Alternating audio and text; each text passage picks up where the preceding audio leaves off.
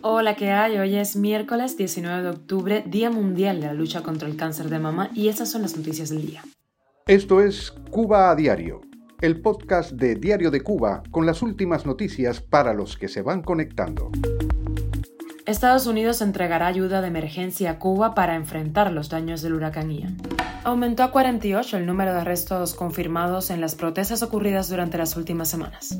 El gobierno mexicano prevé pagar más de 2.600 dólares mensuales por cada médico especialista. Veremos cuánto les llega a los cubanos.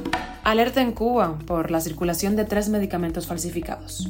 En Diario de Cuba hablamos con el abogado de Mario Josué Prieto, preso por el 11 de julio. Él tiene ciudadanía española. El abogado nos cuenta cómo están siendo las negociaciones con el gobierno de España. Esto es Cuba a Diario, el podcast noticioso de Diario de Cuba. El gobierno de Estados Unidos ha ofrecido ayuda humanitaria de emergencia a la población de Cuba para que se recupere bueno, de los daños ocasionados por el huracán Ian. Así lo dijo el martes una funcionaria de alta jerarquía del gobierno del presidente Joe Biden. La asistencia incluye unos 2 millones de dólares en provisiones y suministros que serán entregados a través de organizaciones no gubernamentales independientes que tienen experiencia y ya están trabajando en la isla directamente con la población afectada. Así lo expresó la funcionaria que ha querido mantenerse en el anonimato. De forma inédita, el canciller cubano Bruno Rodríguez agradeció el donativo en una publicación en Twitter. Tras la tormenta, Estados Unidos se comunicó con las autoridades de la isla para saber cuáles eran las necesidades y cómo podían ayudar, dijo la funcionaria. No es la primera vez que Estados Unidos ofrece ayuda a Cuba tras inclemencias climáticas. Lo hizo entre 2004 y 2006 y también en 2008. Así lo dijo la funcionaria, que también comentó que en todos estos casos la ayuda fue rechazada o ignorada. Y según la organización Justicia 11J, ya se han reportado 48 detenciones desde que comenzaron las protestas el 29 de septiembre pasado, tras el paso del huracán Ian y bueno, los apagones masivos en el país que continúan. Ayer se conocía la detención de Zulaine Video, Ovidio Martín y Milena González Martín. A Zulaine y Ovidio se los llevaron con sus tres niños. Milena, ah, por su parte, es madre de tres niñas pequeñas. Así lo dijo en una publicación en Facebook Ana Belkis Ferrer García. Por otra parte, las autoridades cubanas pidieron otros 10 días para continuar la investigación contra los manifestantes arrestados en las recientes protestas en La Habana, según dijo este martes a Radio Martí Adrián Cruz Tata Poet, novio de la activista y artista circense Rosemary Almeida Tapia, conocida en redes sociales como Alma Poet, detenida, recordemos, en la unidad de investigación policial de Cien y Aldabo.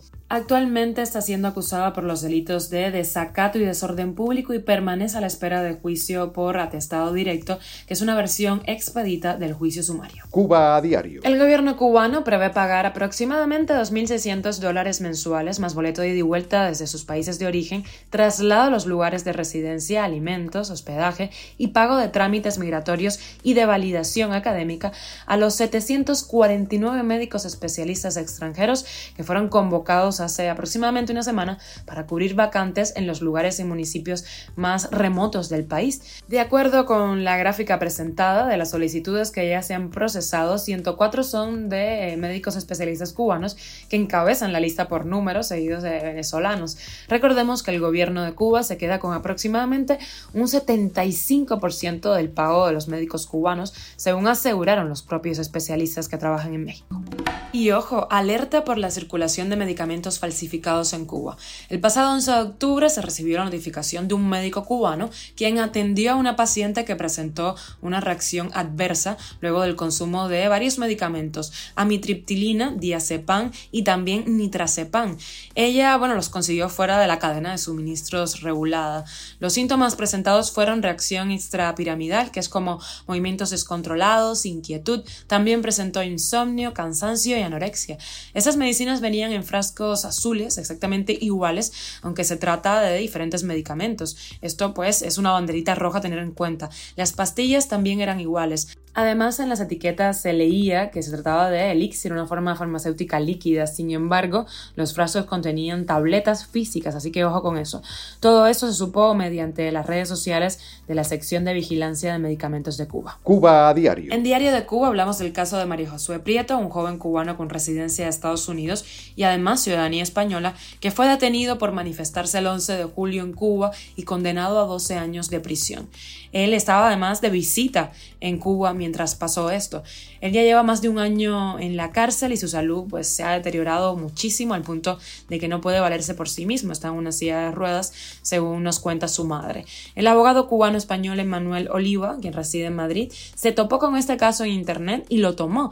Él tenía una cuenta pendiente porque su abuelo también había estado preso en Cuba.